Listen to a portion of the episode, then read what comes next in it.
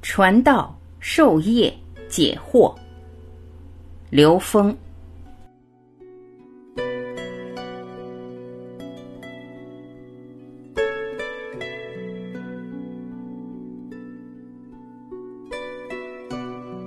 古往今来的老师被称为师者，传道授业解惑。三维的山用二维表达的时候，可以投影出来画等高线。等高线不是山，可是它和山有一一对应关系。三维空间的山和二维空间的等高线，就是智慧与知识之间的关系。知识是高维空间在三维空间的投影。所谓传道是传智慧。可以直接观这个山，授业是指怎么解读等高线，解惑是指等高线和山之间的对应关系。能够观到山、看到山和等高线之间的关系是合格的老师。但是弟子没有看到山，只知道等高线，换做他当老师会怎么教？有山顶，有山脚，有陡坡，有斜坡，这就是山。这时候传道和解惑的功能没了，只剩下授业的功能，授的还是业障的业。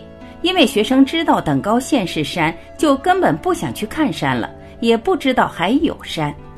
所以真正要突破的是知识的表层障碍。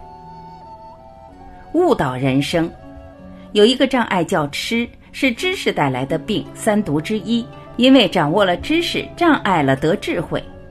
有一个词对人很大的赞美，叫做“白痴”。如果有一个人说我是白痴，我说你们过奖过奖，因为白痴是没有所知障，那是何等的智慧。所以我们知道，知识和智慧之间有这么一层关联。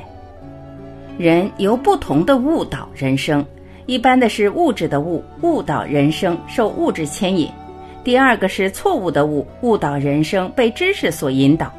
第三个是觉悟的悟，悟导人生，以内在智慧引领；第四个是请悟入内的悟，悟导人生，在本源状态下根本不需要导。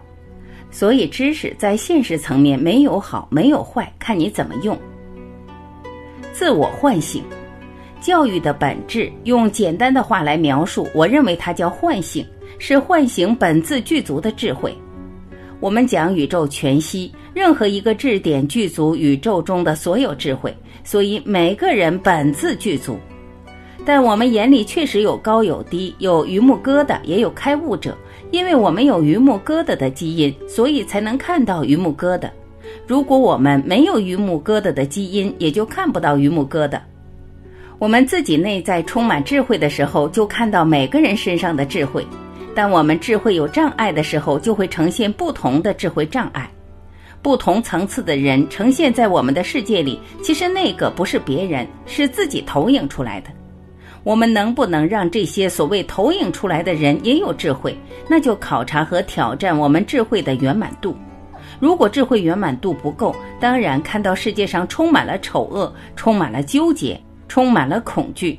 当自己内在智慧圆满，看世界是和谐美好的。因此，我认为教育的本质是唤醒，而唤醒的本质不是被别人唤醒，也不是唤醒别人，而是自我唤醒。每个人本自具足，所以我做的事、讲的课，并不是在钻牛角尖，我是在给自己讲，因为我要让自己不断的去理解这些东西。为什么我每次讲之前都说讲的人是最大的受益者？是因为这个场合给了我一个机会，让我看到这么多投影出来的像，进而不断唤醒我的内在高维智慧。